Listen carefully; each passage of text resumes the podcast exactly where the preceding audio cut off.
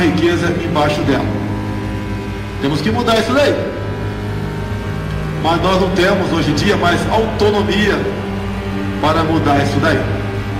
Entregou-se tanto nossa nação que chegamos a esse ponto.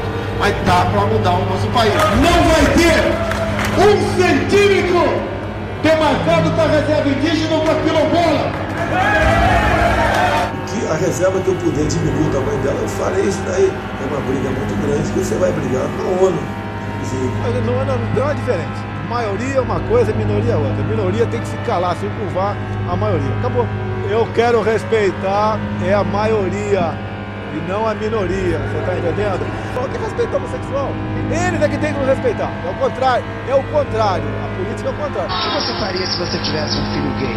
Isso nem passa pela minha cabeça que tiver uma boa educação. Um pai presente, então eu não corro esse risco. Dois homossexuais casados? Não, pelo amor de Deus. Vai adotar a criança que vai ser um futuro gay.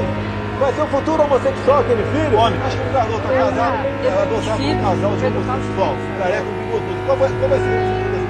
A princípio vai ser homossexual também. Assim, meio gayzinho. Leva um couro, ele muda o comportamento dele. Se tratando de cor, tanto faz. Mas se tratando de opção sexual, sim. Você preferia que fosse um hétero. Sim, sou uma pessoa normal. Se seu filho se apaixonasse por uma negra, o que você faria? Ô, Preta, eu não vou discutir promiscuidade com quem quer que seja. Corro de risco que meus filhos foram muito bem educados e não viveram em ambiente como lamentavelmente é o teu. I am no feeble Christ, not me. He hangs in glib delight upon his cross, above my body. Christ, forgive, forgive. I vomit for you, Jesu. Shit, forgive.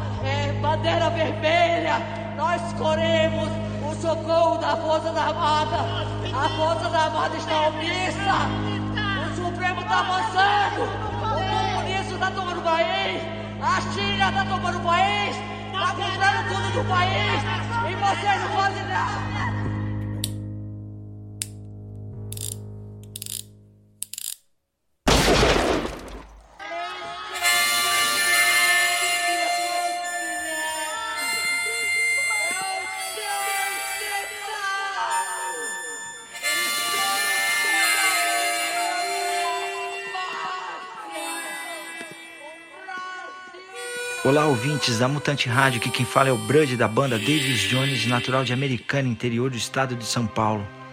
Gostaria de deixar aqui expressado minha indignação em meio a uma pandemia, vendo o Brasil ir para o buraco, literalmente, com mais de 230 mil mortos, vendo meu saldo negativo, meu saldo pessoal com amigos mortos, familiares mortos pela Covid-19 amigos próximos que prosperavam com seus pequenos negócios, vendo fechar, sem perspectiva para a área da cultura, que é onde eu sou atuante e sofro muito agora por isso, por não ter nenhum auxílio, nenhum tipo de plano do governo para que pudesse me atender efetivamente, não 300, 600 reais que seja, quem consegue viver com isso? É uma palhaçada. Deixo aqui minha revolta a todos que apoiam esse genocida maldito presidente desgraçado.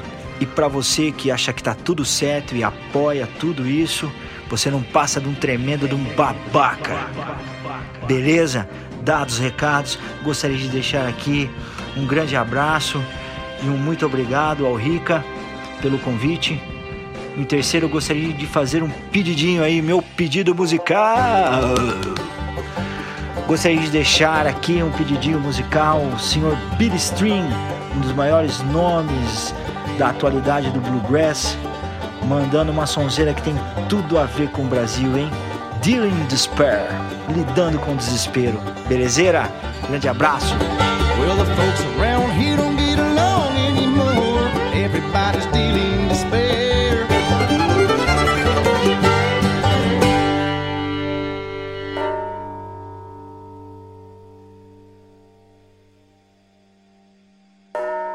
E junto com outras 23 pessoas, Sara Giromini também é investigada no inquérito das fake news. Eles seguem os perfis nas redes sociais e retweetam os conteúdos publicados pelo presidente Jair Bolsonaro, seus filhos e de integrantes do governo. É uma estratégia de espalhamento de notícias contaminadas, de mentiras mesmo. Isto é algo que vem acontecendo não só no Brasil, mas em várias partes do mundo e muitas vezes debaixo dessa camada que é rastreável, como essa que foi levantada pelo radar aos fatos. Eu estou falando do WhatsApp.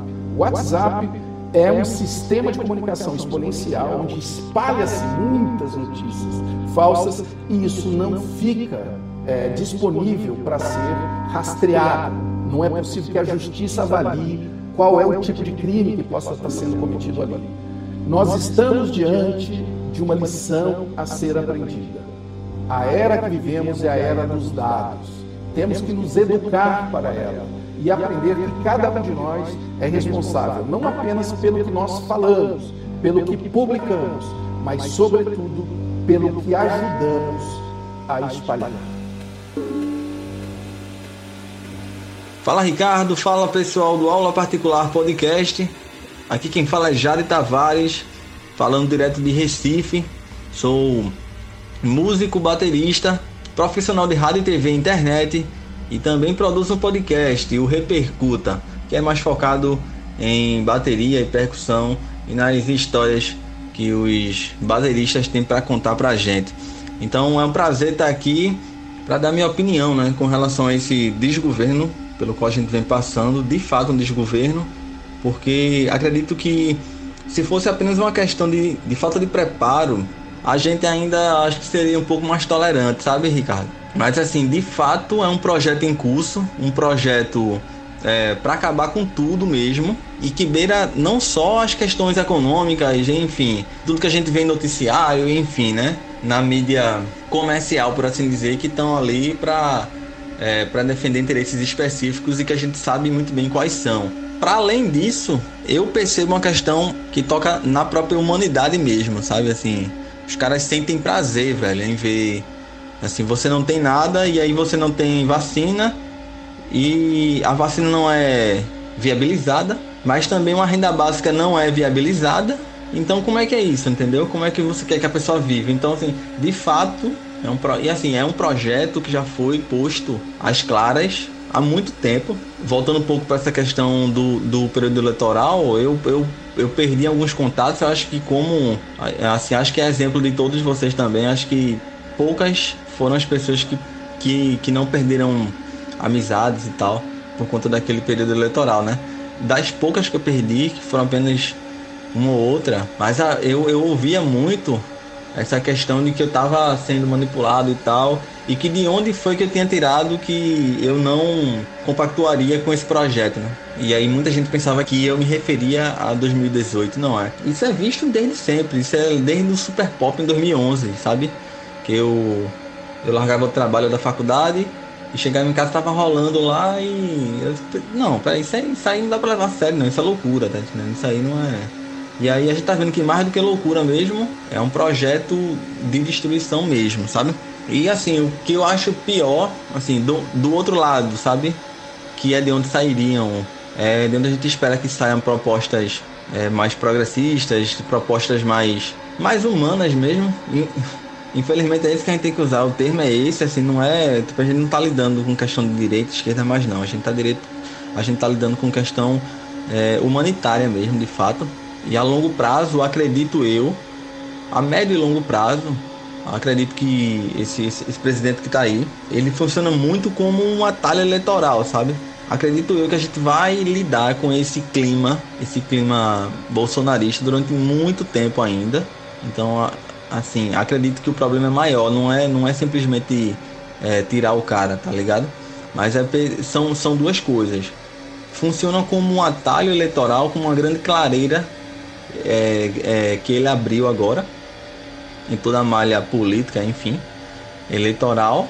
E funciona como um laranja também, cara, sabe? Porque o, o que tem de gente aí que tá aí, é, é que tá no coluio e, e tirando o seu, sabe? E aí a partir do, do momento em que o barco começa a afundar, do jeito que já tá, e aí o pessoal pula do barco e aí vira aquela, aquela coisa, sabe? Confesso também que só não espero que venha aquele sentimento de união, aquela falsa união, sabe? Que sempre acontece assim. Juro para vocês que eu já cheguei até a, a, a sonhar acordado, sabe? E acho que não. E assim, acho que nesse caso não era um sonho, era, era um pesadelo mesmo, sabe? Eu fiquei imaginando, sabe? O Brasil ganhando Copa do Mundo em 2022, sabe? E todo aquela, aquele clima de falsa união. E nesse atalho a gente põe todos esses aí, sabe? O de São Paulo lá. O próprio Witzel só, só não entrou nessa, só, só, só ainda não tá vivo. Porque queimou a largada, visivelmente queimou a largada da coisa. E aí no instante foram lá procurar, é, é, é enfim, escavacar e ver o que, que tinha feito, né? O que foi feito. Então, assim, pessimista ou não, é, acredito que a gente vai lidar com isso durante um bom tempo ainda. Ele vai ficar aí, não, não, é, não é algo que tirando o Bolsonaro isso está resolvido. Vão vir outros Bolsonaros.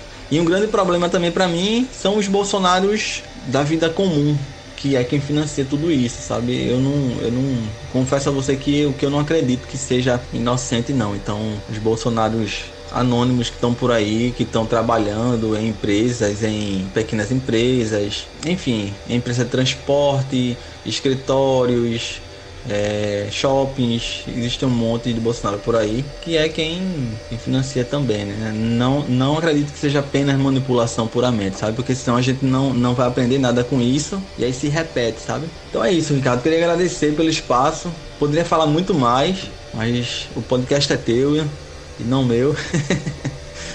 e agradecer pelo espaço, mandar um abraço para todo mundo, todo mundo que escuta o aula particular. Fico convite também para quem quiser conhecer um pouco mais de perto o Repercuta. E por último, queria também deixar a minha música. É, a que eu escolho, Ricardo, é a, a Change Gonna Come, do Sam Cooke.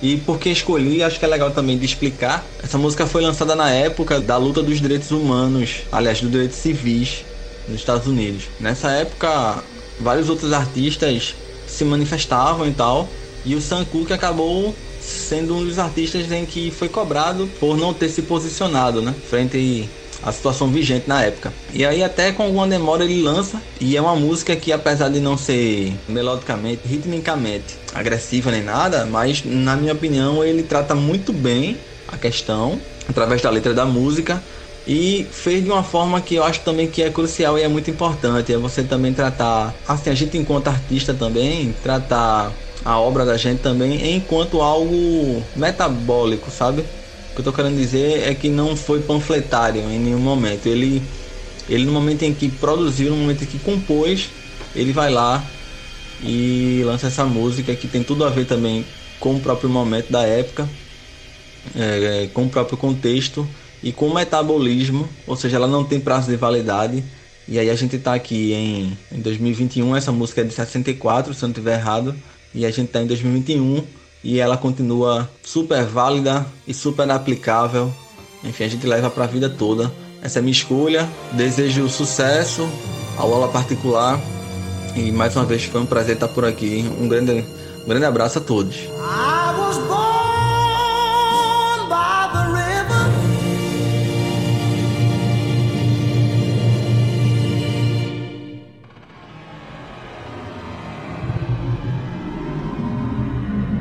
Acho que, não sei qual a decisão dos comandantes, mas caso dever reduzir efetivo, é menos gente na rua para fazer frente aos marginais do MST que são engordados agora por senegaleses, haitianos, iranianos, bolivianos e tudo que é escória do mundo, né? E agora está chegando os sírios também aqui. A escória do mundo está chegando aqui no nosso Brasil.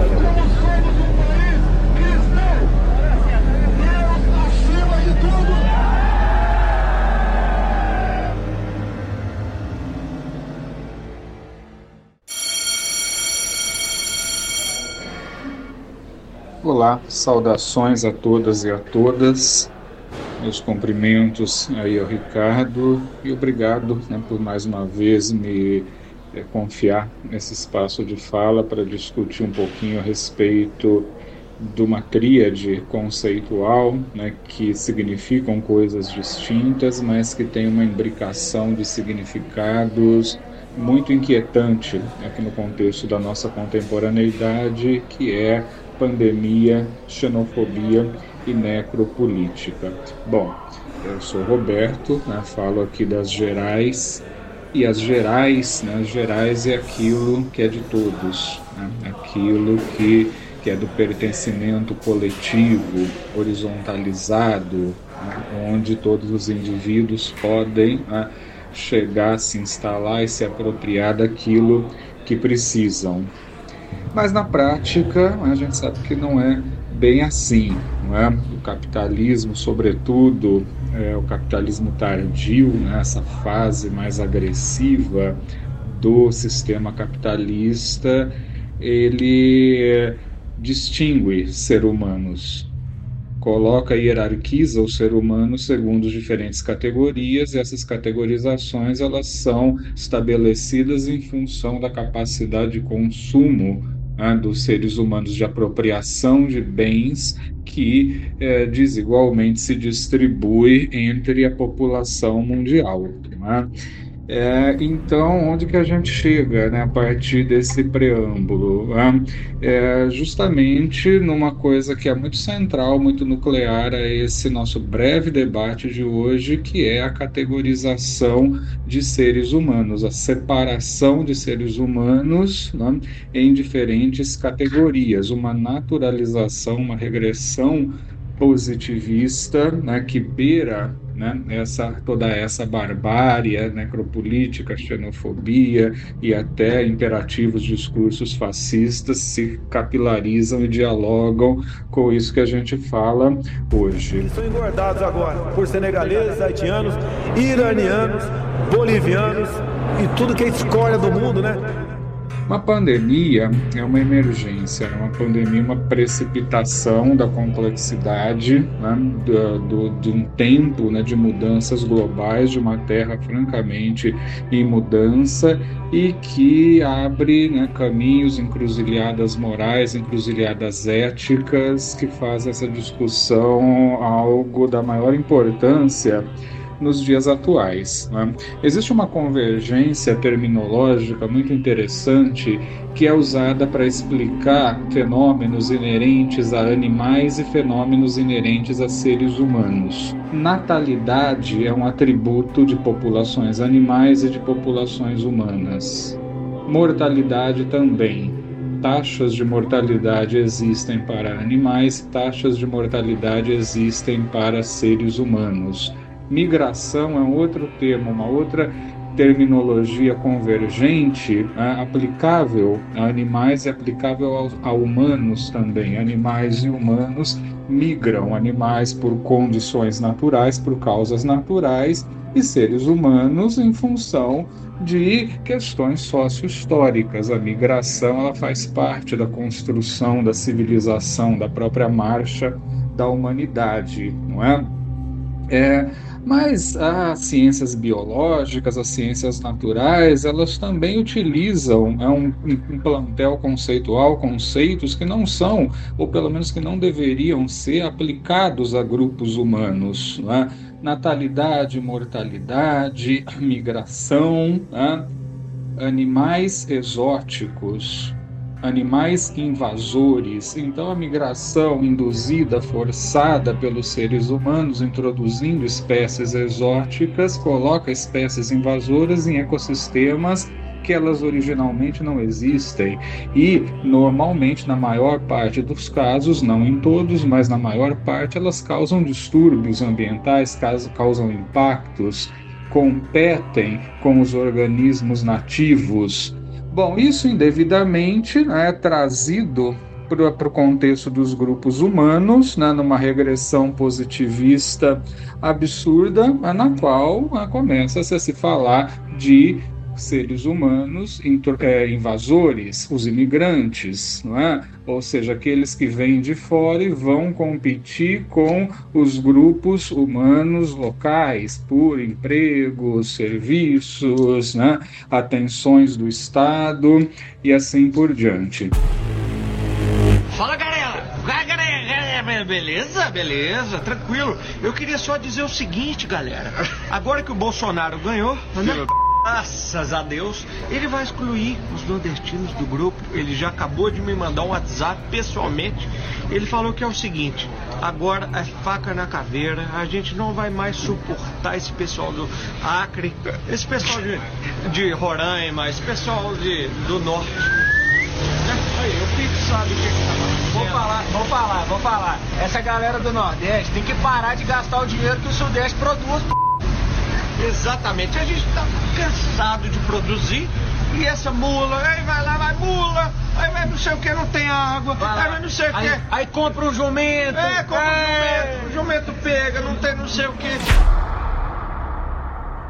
Então, o, a precipitação da xenofobia ela começa por aí a partir né, de uma transferência de categorias de classificações que não são aplicáveis a humanos, que são originalmente aplicáveis a animais. Então você começa a ter um processo de categorização de grupos humanos, de diferenciação de grupos humanos segundo diferentes categorias, né? Tá? Então quando e aí é justamente nesse movimento que surge a ideia de um vírus chinês. Né? O vírus chinês, o vírus é o invasor, né? E aí, nesse movimento, o chinês, aquele né, onde supostamente o vírus surgiu e ejetou esse vírus para o mundo, que vive né, uma situação parcialmente diaspórica, né, também passa a ser visto como um invasor. É claro que isso se aplica a qualquer ordem de imigração, né, qualquer ordem. É, de movimento de transumância de grupos humanos é, desse tipo que eu estou falando. Então, a primeira coisa a se desmistificar é essa ideia né, do vírus chinês. Né? Então, primeiramente, ainda é muito controvertido a respeito do surgimento do vírus da Covid-19, né, que encerra essa precipitação pandêmica atual. Não é? Então, é, a primeira coisa né, a se colocar é que a civilização chinesa é né, uma civilização que incorpora né, dentro de um complexo dietético milenar o consumo de animais silvestres. Esse consumo ele é secular, ao que se sabe, ele foi intensificado né, por fatores relacionados a surto de fome, né, sobretudo a partir de 1959, onde chegou até ser incentivado pelo Estado. Ganhou o mercado, o capitalismo cooptou, aquilo vai para as feiras, para os mercados, para os restaurantes. Mas não é um complexo dietético que se encerra na China. É? Então, a China ela importa, na verdade, carne do Laos, do Vietnã, do Camboja, da Índia, animais silvestres, produtos de caça, inclusive produtos de caça é, e é, contrabando ilegal que ocorre na África, em outro continente, e que se vale dessa prática, às vezes por questões de sobrevivência, por ser aquele continente que foi o continente mais espoliado na história mais recente é, da civilização humana, né, em função das práticas neocoloniais. Então não dá para a gente entender o welfare state da Bélgica sem olhar para a República Democrática do Congo, sem olhar para Ruanda, né, porque essa exportação dos conflitos de classes ela é inerente ao sistema capitalista. Né? Então não dá para falar de um vírus chinês. Falar de um vírus chinês é uma é, questão, é uma postura fundamentalmente reacionária e de uma ignorância né, é, assim comensurável, né, porque é, o, a construção desse, desse complexo dietético ela não se encerra na China, nem sequer né, ainda sabemos, conseguimos provar né, qual é a origem dessa precipitação pandêmica, e tampouco a China é não é o único país do mundo né, onde o consumo de animais silvestres é levado a efeito. No Brasil, consumimos, na grande parte da população brasileira consome animais silvestres é, a partir de caça ilegal, né? E aqui é proibido. Né? Então, se a gente pensar que o Brasil ele comporta hoje a maior floresta tropical úmida do planeta, potencialmente reservatório de uma série de vírus, de micro-organismos desconhecidos da ciência, isso exige muito muita cautela no debate, no discurso, né?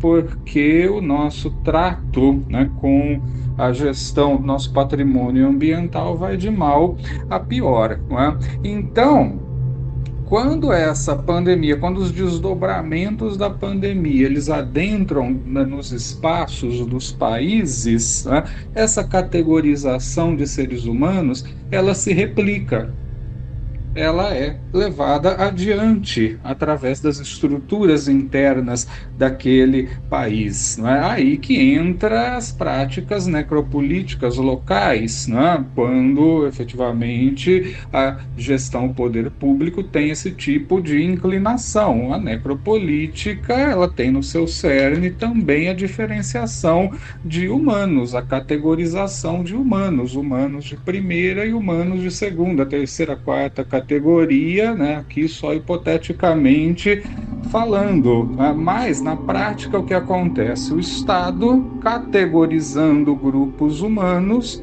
escolhe quem preferencialmente deve morrer. É essa a essência da necropolítica, o conceito desenvolvido, volto a dizer, pelo filósofo camaronês Chilim-Bembe.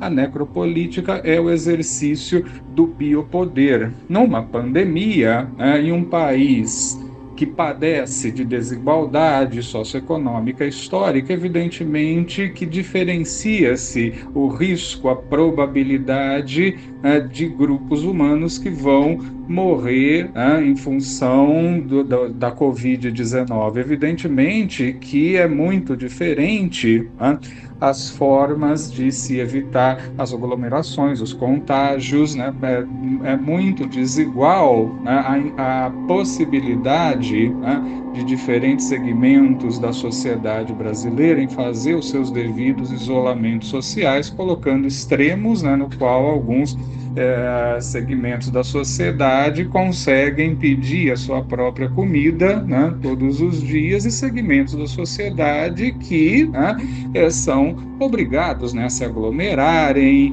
em função de precisarem usar o transporte público né, no seu exercício cotidiano, do seu trabalho. Né, de brasileiros e de brasileiras que vivem em aglomerados urbanos, nos grandes bolsões de pobreza das grandes metrópoles brasileiras, né, onde a densidade demográfica é altíssima, onde o número de habitantes por residência também tende a ser mais alto, né? consequentemente o isolamento social ele é utópico, forçosamente né? utópico para é, uma série né, de segmentos da nossa sociedade. Então estamos né, diferenciados, né? e isso é muito triste dizer, em quem né, preferencialmente deve viver, em quem preferencialmente deve morrer, né? voltando aqui ao que o Karnak falou algumas semanas atrás, né? É, a próxima meta do capitalismo é banir 3, 4 bilhões de seres humanos né, que não servem mais para essa fase do capitalismo tardio, não vão poder consumir né, e sequer vão servir para o mercado de trabalho. Né? Então, uma pandemia, a gente vê muito esses reflexos, né? o caminho escolhido nessa encruzilhada moral que as sociedades humanas foram desafiadas né? nessa na soleira aí da segunda década do século 21 não é? Então, e a, xenof e a necropolítica, né, melhor dizendo, ela não se encerra né, na pandemia, né, vale sublinhar um pouco mais. A necropolítica, ela está, né, é, por exemplo, né, no helicóptero, metralhando os morros, as favelas, né, tá? E ignorando que existe uma construção social do crime. Então, na justificativa de matar bandido, não se importam quantos cadáveres colaterais né, estão ficando para trás nessa jornada né, de terror e de morte que o Estado, muitas vezes, que o poder público, nas suas diferentes esferas, né, impõe esses, essas espacialidades urbanas, por exemplo. Né? Tá? Como se a probabilidade de uma pessoa que nasceu no Leblon, na Barra da Tijuca, fosse a mesma né, em ser bandido do que alguém que nasceu é, numa favela, né? alguém que nasceu né, num bolsão de pobreza urbana. Ou seja, a construção social do crime ela diferencia também os seres humanos, uma vez que determinados grupos em determinados locais, em função da sua condição de classe, da sua condição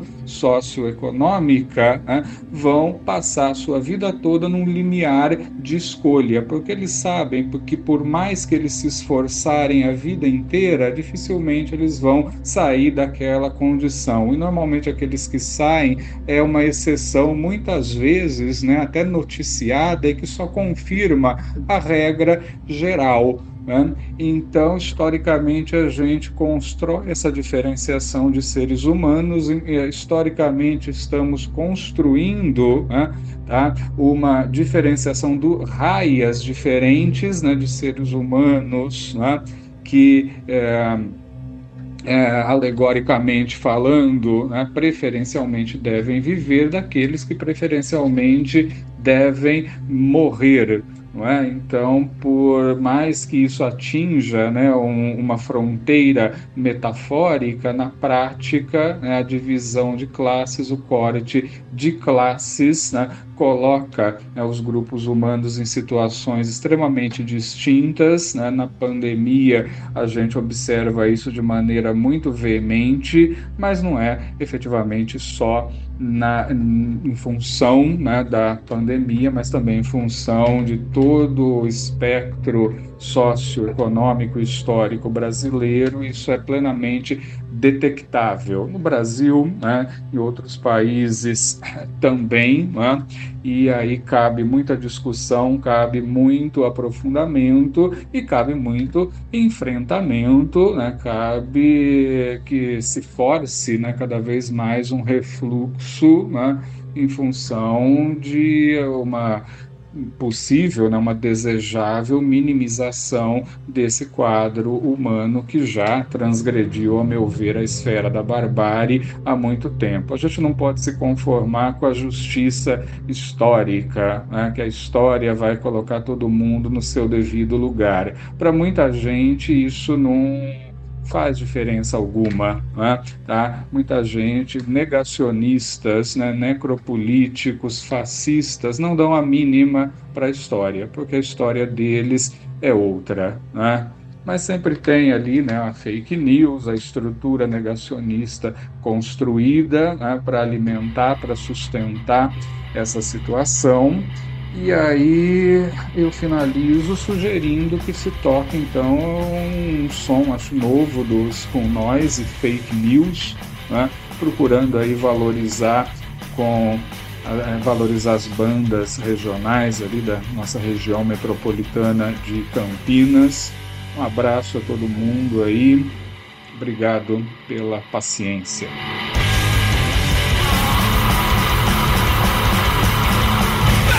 Yeah!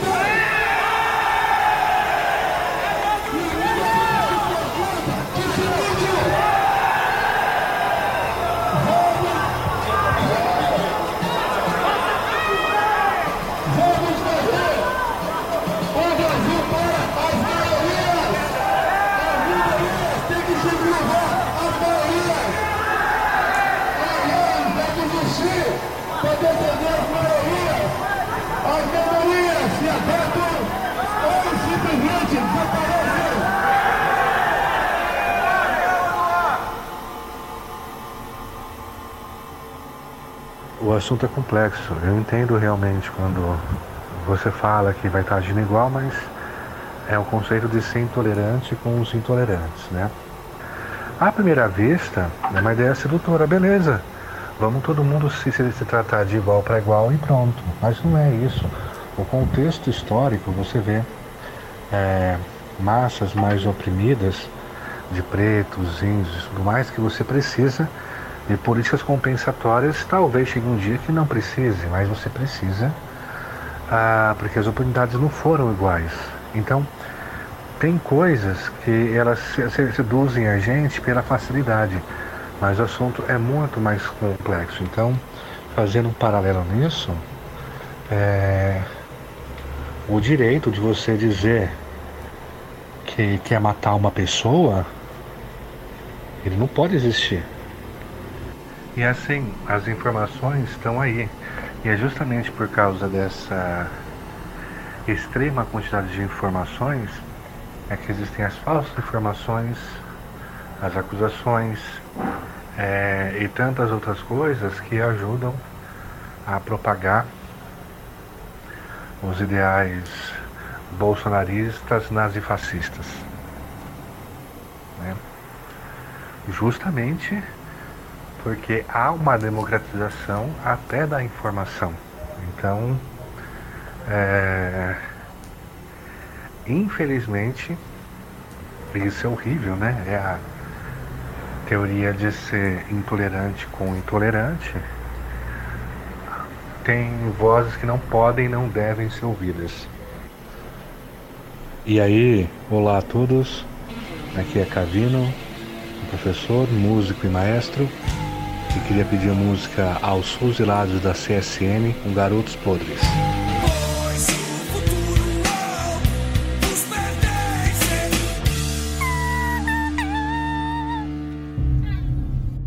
caso foi registrado por uma jornalista de uma rádio local canadense que disse que uma mulher teria se irritado com cinco jovens brasileiros que conversavam em português no ônibus, dentro do ônibus. A canadense ameaçou até arrastar uma das jovens para fora pelos cabelos e, ao sair do veículo, deu ainda uma bolsada na direção da adolescente, identificada como Alessandra Ribeiro, de 17 anos. A gente está vendo as imagens agora.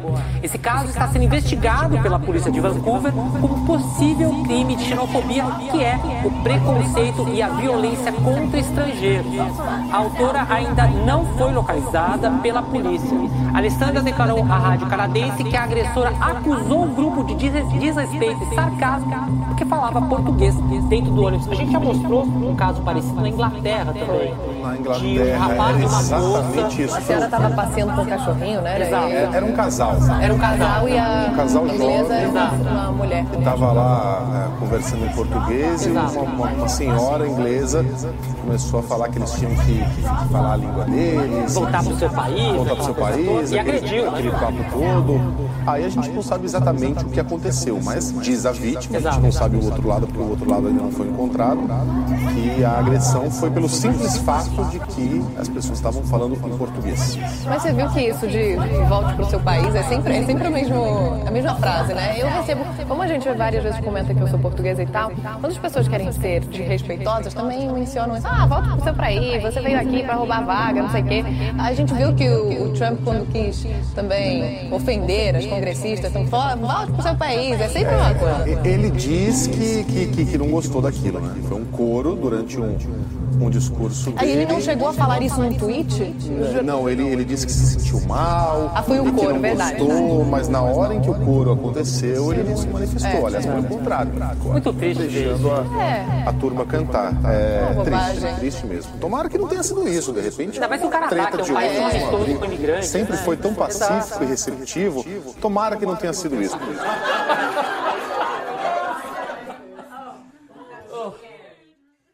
E aí, pai? Saí da prova agora, foi bem de boa. Os temas da redação tava bem legal. E se eu te falar, você nem acredita. Um dos temas envolvia necropolítica. E a primeira vez e a última vez que eu ouvi isso foi no aula particular do pré, quando ele estava falando. Ele explicou exatamente sobre isso e foi caiu exatamente no tema da redação. Achei muito foda quando eu ouvi, quase tive um ataque lá, falei, caramba, exata, foi exatamente o mesmo tema. Relacionado com o Covid ainda, com todos os temas que estava falando naquele episódio, caiu no tema da redação.